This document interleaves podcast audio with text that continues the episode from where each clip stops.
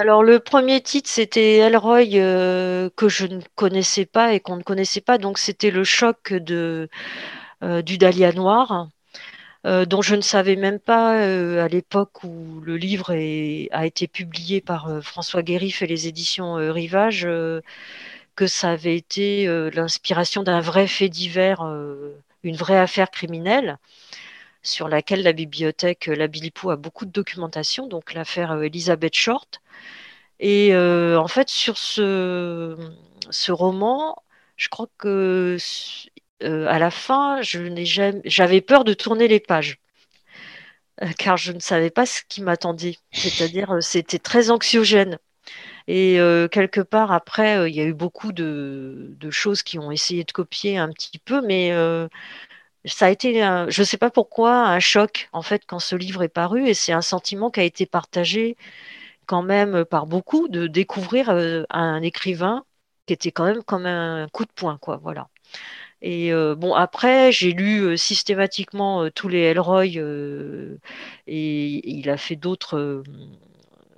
il y a eu d'autres. Enfin, il s'est orienté vers d'autres directions. Euh, mais disons que le Dahlia Noir reste le premier, en fait, le premier choc. Et puis, euh, donc, euh, après, bah, faut en citer que trois, c'est vrai que du coup, ça restreint beaucoup.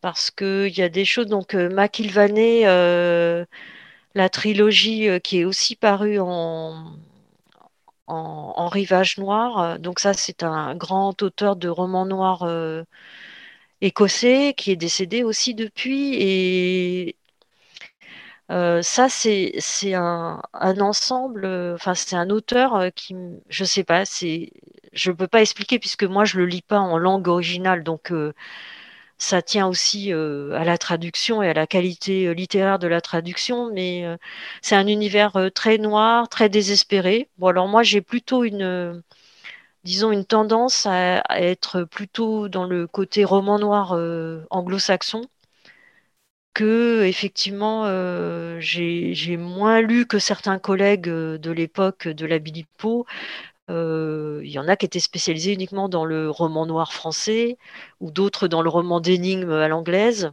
On avait chacun un peu nos, goûts qui étaient très complémentaires. Donc cette euh, trilogie euh, de McIlvanney, c'est aussi une espèce de désespérance, enfin un truc euh, très poisseux, très roman noir. euh, très triste et en même temps très humain. Moi, c'était ça qui m'avait beaucoup plu. Et Howard Fast, alors là, on est plus, euh, c'est un peu plus ancien, donc c'est plus classique. Euh, je l'ai lu, je crois, dans une édition euh, Néo, avec les très belles couvertures de Claes, donc qui déjà en soi était un objet livre tout à fait séduisant. Enfin, en tout cas, moi qui me plaisait beaucoup parce que J'aime beaucoup aussi m'intéresser à tout ce qui est illustration et iconographique. Et ça aussi, c'était. euh, alors là, je l'ai lu il y a vraiment trop longtemps. Je sais que c'est quelque chose que c'est un livre que j'ai beaucoup euh, offert. Donc ça, c'est un signe aussi quand euh, quelque chose vous a marqué que vous l'offrez à tour de rôle et plusieurs fois. Et c'est aussi très désenchanté, d'une espèce de tristesse. Donc là, je présente que des choses pagaies. Donc voilà. Je suis pas très polar humoristique, c'est vrai. Voilà. Même si j'aime bien les côtés un peu grinçants, euh, pince sans rire. Après, euh, il y a tellement d'autres euh, romans qui pourraient avoir. moi, j'aime beaucoup. Je, suis une fidèle de James Lee Burke. Donc, effectivement, je suis un peu une fidèle de, Rivage. Et je suis aussi beaucoup une fidèle des éditions Gagmaster. Voilà. Donc, ça, c'est mon grand dada, on va dire.